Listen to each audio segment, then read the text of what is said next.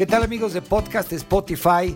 Esta tarde, noche, mañana, no sé a qué hora esté usted ingresando para escuchar su podcast favorito en la fórmula es el turismo, pues le comento que tenemos muy buenas noticias y tenemos entrevistas extraordinarias para generar episodios también extraordinarios con los líderes del turismo en nuestro país.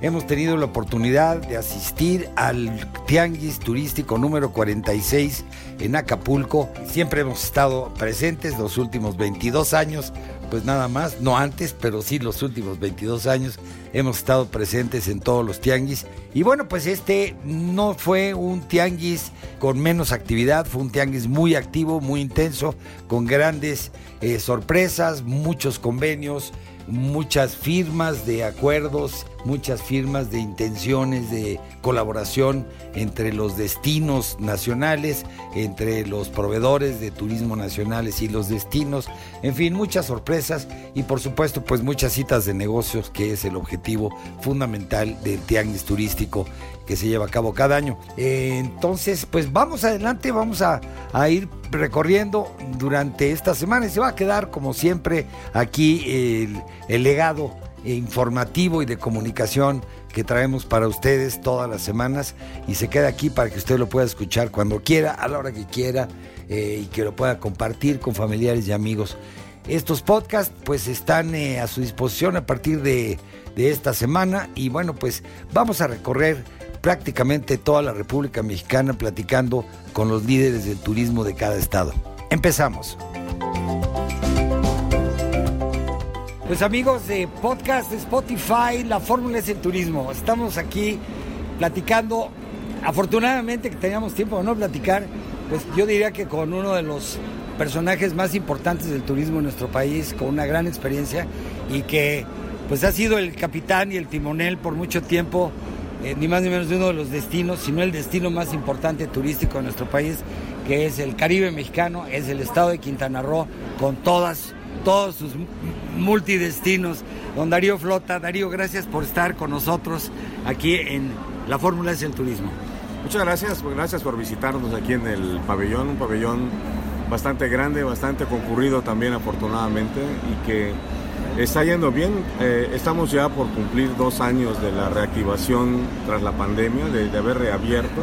Y bueno, este año es increíble el nivel de empuje, de crecimiento. En lo que va del año ya inauguraron 3.000 cuartos de hotel y hay otros 3.000 en camino. Contábamos con 2.000 más y hace un rato me enteré de que hay otro hotel de 1.000 habitaciones que en diciembre va a estar abriendo. Así que 6.000 cuartos de hotel nuevos en un año. Vamos a, ya a, rebasar la cifra de 120 mil cuartos de hotel en el estado. Afortunadamente, no solamente que haya muchos cuartos, sino que el nivel de ocupación está muy bien. Mayo solía ser un mes regular, un mes bien. Este mayo lo estamos cerrando con ocupaciones cercanas al 80%.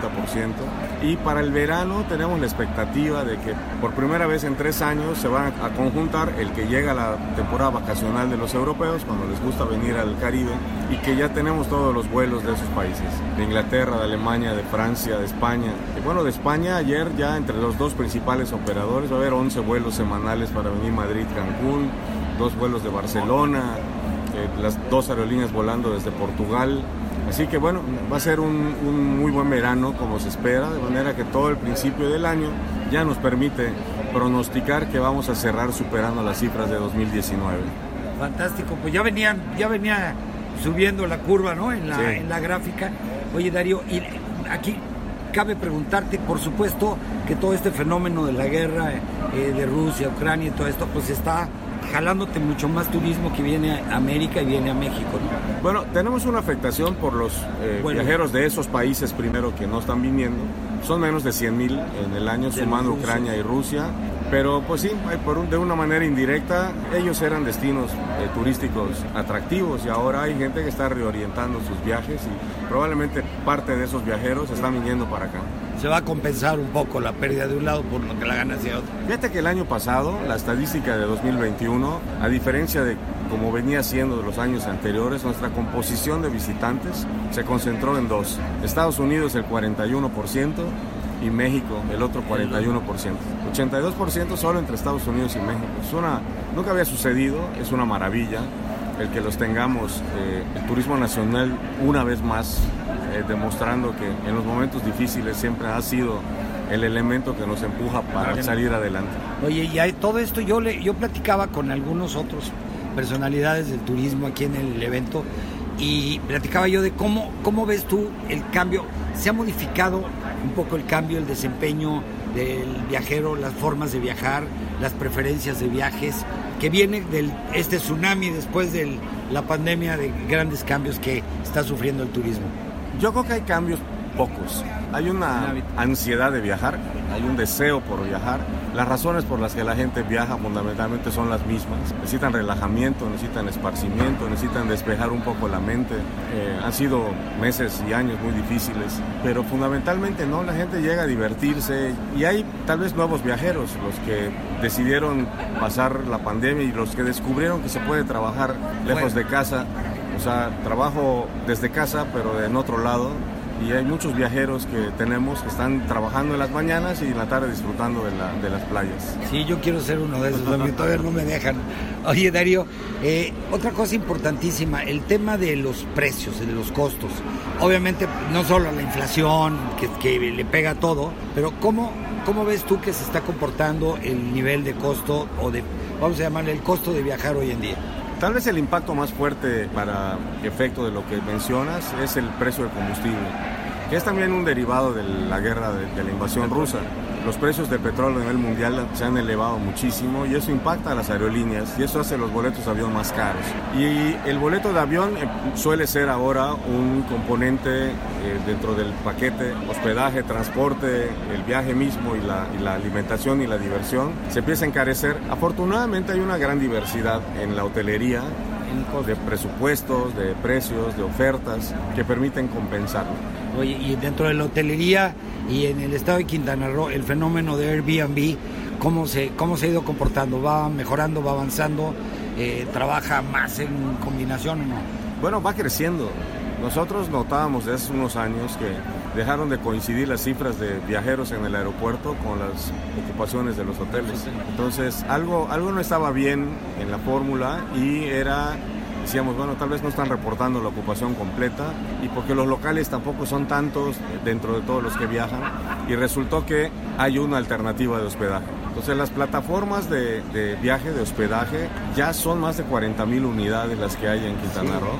Su nivel de ocupación contra lo que pareciera anda alrededor del 50% a lo largo del año porque muchos son solo de fin de semana, se ocupan solo de fin de semana, pero es un elemento importante, ahí están y aunque digamos que su contribución en el hospedaje se reparte y beneficia a los propietarios, pues ellos también consumen alimentos, diversión, excursiones. Sí, sigue, sigue habiendo derrama, claro. Y la derrama pues la generan también, así que un viajero pues igual de importante que el otro.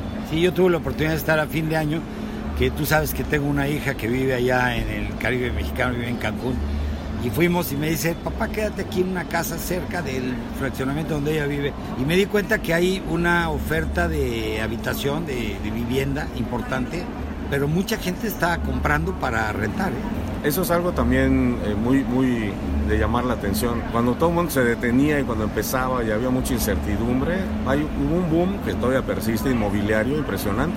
Sí. Se están vendiendo condominios, departamentos, tiempos compartidos como nunca. Sí, me llamó un gran crecimiento. Me llamó la atención.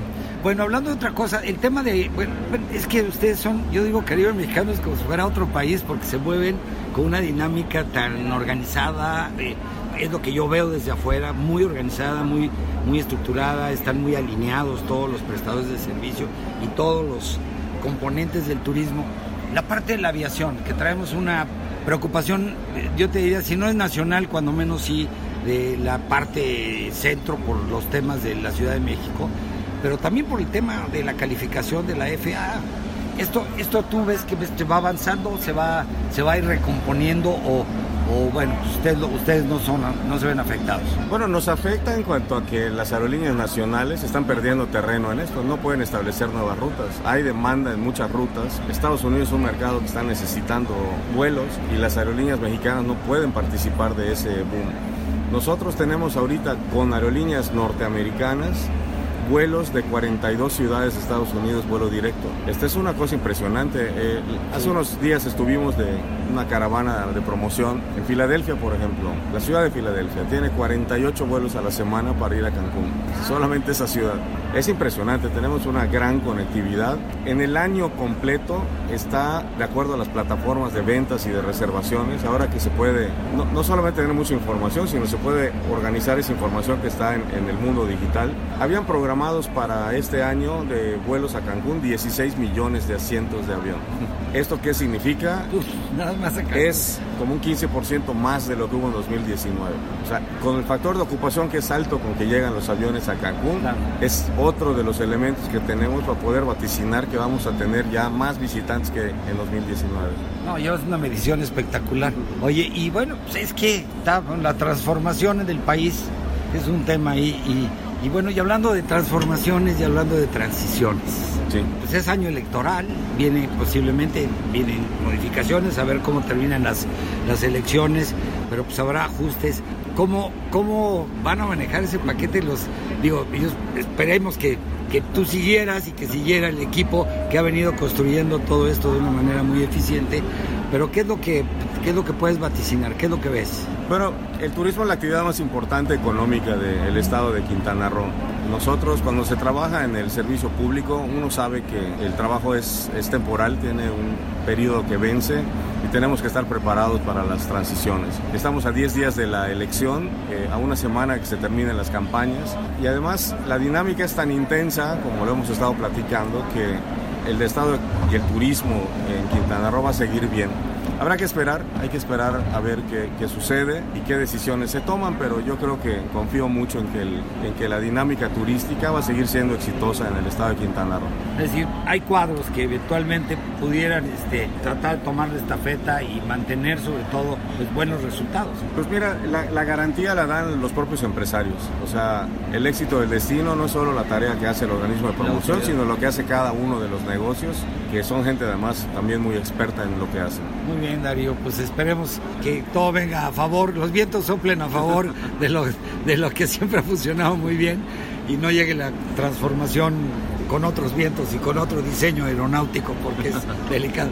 Pues Darío, te agradezco muchísimo, como siempre, estar en contacto y seguiremos en contacto. Yo espero, estamos siempre, eh, ya sabes, los micrófonos y cámaras ahora de, la Fórmula S del Turismo, pues abiertos y para poder estar atentos. Déjame terminar invitando a quienes nos ven y nos escuchan que visiten el sitio caribemexicano.travel para que se mantengan al tanto y se enteren de las noticias, de los nuevos hoteles, de, los, nuevos parques, de los eventos que vienen y este ya igual algunos les anima y, y, nos visitan.